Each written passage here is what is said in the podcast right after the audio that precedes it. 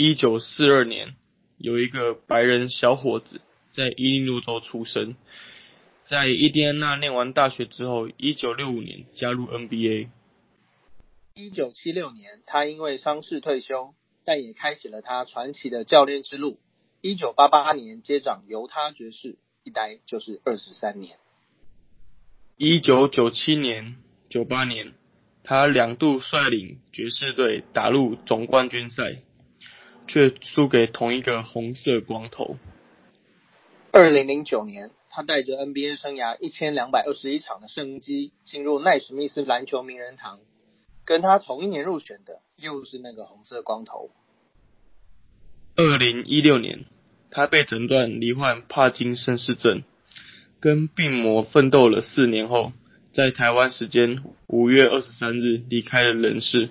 他是永远的教皇。Jerry Sloan。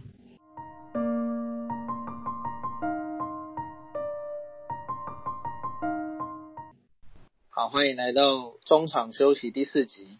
那今天是一个比较令人难过的消息，就是呃，在五月二十三号，台湾时间五月二十三号，犹他爵士长期的总教练 Jerry Sloan 离开了我们。那其实纵观他整个生涯。就是只有传奇两个字可以形容。那我们来问一下 Peter，对于 Jerry Sloan 的印象有什么呢？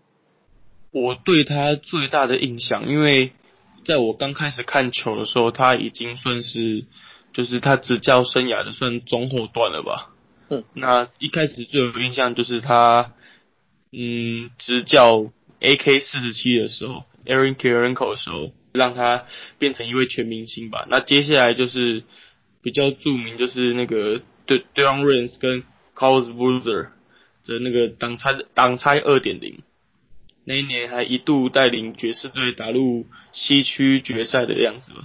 那我觉得对我对他最有印象的一句话就是网络上谣言的，就是你给他随便两个人，他都可以教他们打 pick and roll。对对对，这个很有名。对。还有什么从公车上拉下五个人都可以打 NBA 的？没没错没错，反正就是各种各种。那通常我我对他印象当然还是早一些。那当然，通常我们讲三巨头啊，都是比如说马刺啊，GDP 连线，或者是太阳的 MSN，或者是热火的 LeBron James，他们 LCD 的三巨头连线都是球员。但是爵士的三巨头很明显。就是 John Stockton、Karl Malone 还有 Jerry Sloan，这两个球员跟教练。不过那个 Jeff Hornacek 也是很优秀的射手了。不过他不过我看到有一些人是这样称呼他们叫三巨头，呃，蛮好玩的。那其实呃，我对 Jerry Sloan 蛮大的印象就是小时候看球啊，就是常看到他哎冲上球场，因为他常跟裁判吵架，因为他他这个会。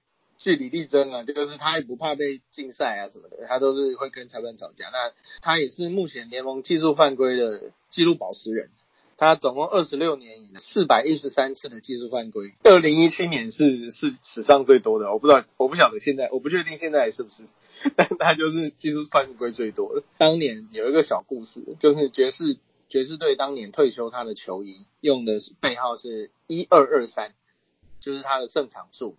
生涯胜场数，然后他在致辞的时候就开玩笑说啊，我以为那是我技术犯规的次数，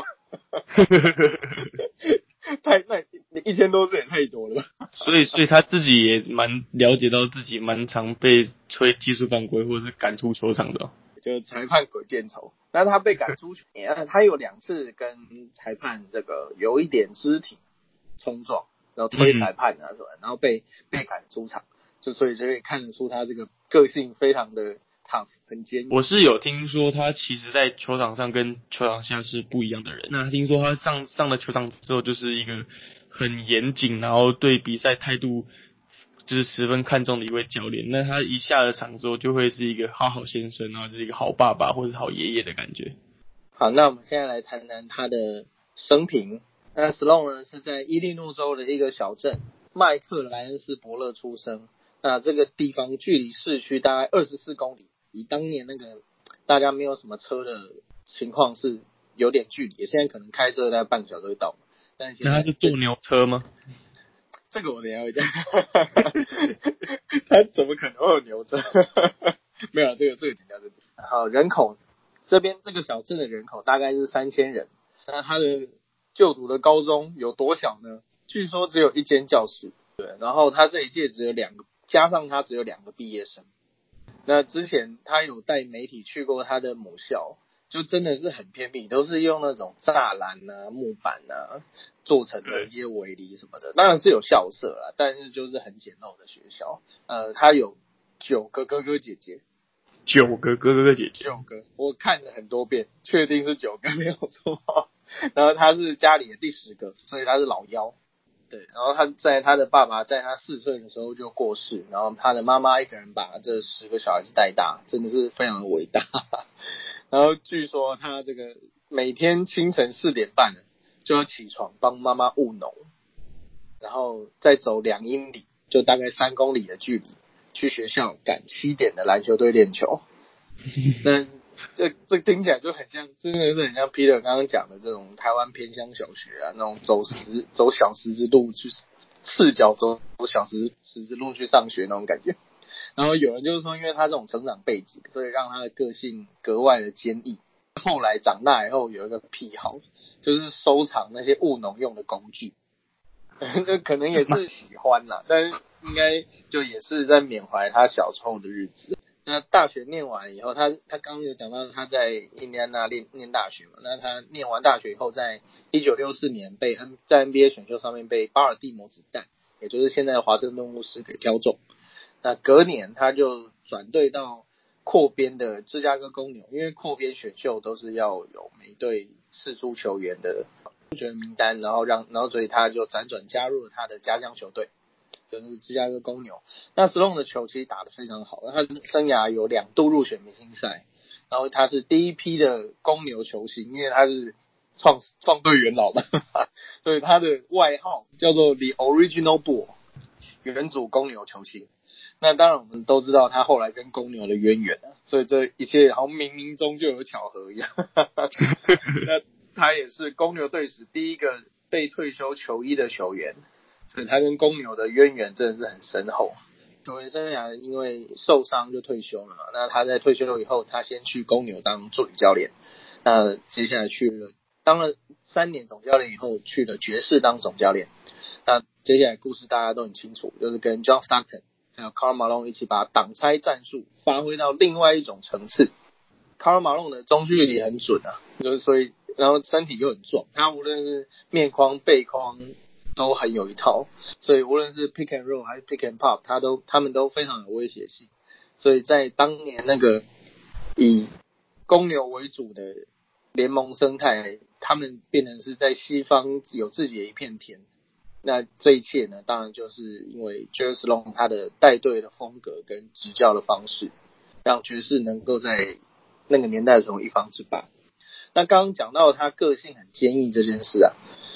John Stockton 在访问的时候，他说：“那个 Jerry Sloan 是他见过史上最他见过的人当中，对比赛最专心、最有热诚的人，所以很常跟裁判吵架，我不知道是不是。那曾经曾经跟他有过这个严重争执的后卫 Daryl Williams，就是刚刚 Peter 也有提到的，在知道这个消息以后，也在 IG 有发文说，他其实很庆幸在。”前一阵子有跟教练有坐下来好好吃饭聊天，然后把之前的误会都讲开了。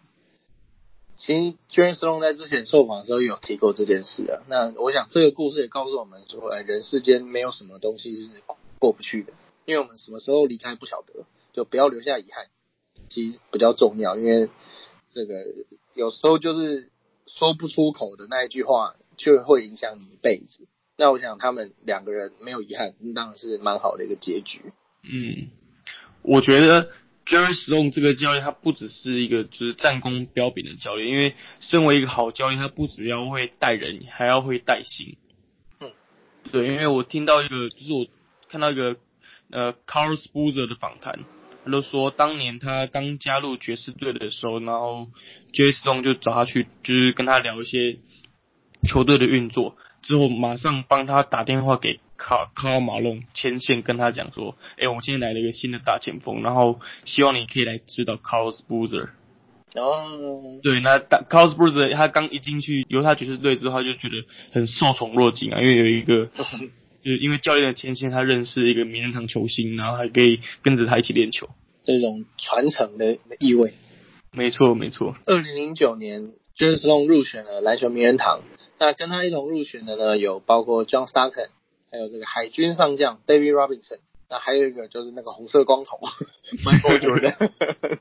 那 Carl Malone 因为后来还有去湖人打球了，那他就不是这一批，他是红。s Long 生涯最可惜的呢，呃，就是他从来没有拿过年度最佳总教练。一九九六年到九七年球季啊，爵士拿到六十四胜，然后那一年的最佳总教练是热火的 Pat Riley。九十七九七年到九八年，他们也拿下六十二胜，就连续两年都超过六十胜的佳绩。那但但是那一年却给却给了六马的 Larry Bird。Larry Bird 其实生涯执教就是，然 后第第一年就拿了总教练，最佳总教练。最佳总教练的投票标准其实当然不只是胜场数了，包括球队阵容啊，还有还有一些战术的战术素养等等。但是像 Jerry Sloan 这种，你无论给他什么菜，都能炒出。菜肴不错，打出不错成绩的 j a s o n 没有拿到一次，真的是蛮可惜的。而且最后呢，最后他是这一年他因为跟 Daryl Rams 吵架了，然后所以就辞职了。那那一年不要算的话，他总共二十二年，只有球队只有三年没有进过季后赛，连当中包括连续十五年进季后赛的记录，这跟那个马刺队的 Great Public 其实同，他们是都是纪录保持人。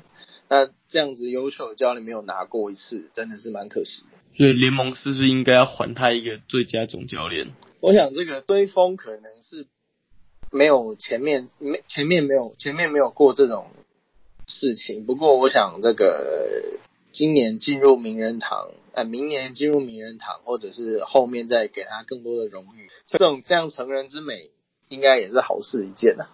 J e r s l o n 呢，除了刚刚提到球员生涯有两届明星赛。他在球员的时候也有四次入选年度防守第一队，两次的年度防守第二队，所以就是很彪悍的球员。除了聪明外，也很从从他的执教风格就看得出来。是是是，哎，装像 John Stockton，不要看他一百八十五公分矮矮的白人，这个他 John Stockton 据说蛮脏的，底下小动作很多，所以看得出来教练。谁谁教的？谁教的人家？他的教练生涯有一千一千两百二十三胜，排名是史上第四名，但他是前四名当中唯二胜率超过六成。那另外一个人是谁呢？就是军神，军神 Gary p o v i c h 又是他。那他们俩感情其实也不错，常年的好友。那他也是 呃，James Long 跟 Publish 也是联盟目前唯二为单一支球队拿下超过一千胜的总教练。所以我们讲这个 d e r n o w i s k y 跟 Kobe Bryant 这种超在单一球队超过效力超过二十年是中字辈，中校的中中字辈。那他们这种能够在换换教练如换鞋的联盟能够待上这么多年，而且拿下这么多胜场数，他们想必是很有一套。而且 j a m s Long 无论是 p u b l i c h 啊，还是历来的许多有才能、有成绩的总教练。呃，他们其实都会追求所谓的办公室的职务，比如说当 GM 啊，当总管，然后他才能够领导，他才让他认他认他们认为说有更高的职务，他们才能才能够招他们领导去创造球队。对，就是他们要负，他们不只要炒菜，他们要负责买菜这样。但 Jerry Sloan 他从来没有做过这件事，嗯，他就认为说，呃，上面给我什么菜，我就炒什么菜，所以这对。这对球队的经营来讲，就是一个不可多得的人才。题题外话，讲讲到 Joe Stone 为了单一球队效力这么久，然后我就突然觉得纽约尼克队的总教练们很可怜。纽约尼克是不是每年都换不一样的教练？对，尼克这个，但是他们的战绩一直都是大家的笑柄，所以教练一直换也是很正常，球员一直换也是很正常。可能等哪一天他们真的抽到状元签，然后这个老板，我们这个小气财神，这个老板能够呃想能够能够愿意真的把这支球队好好打造的话，纽约尼克其实还是很有未来性的，因为尼克他毕竟还是全 NBA 市值最高的球队。那以上呢，就是今天我们中场休息的特辑，永远的教皇 Jerry Sloan。那在节目的最后呢，我们也是不是能够跟观众朋友一同致哀五秒钟，让我们缅怀一下这位伟大的教皇。Thank you, Coach.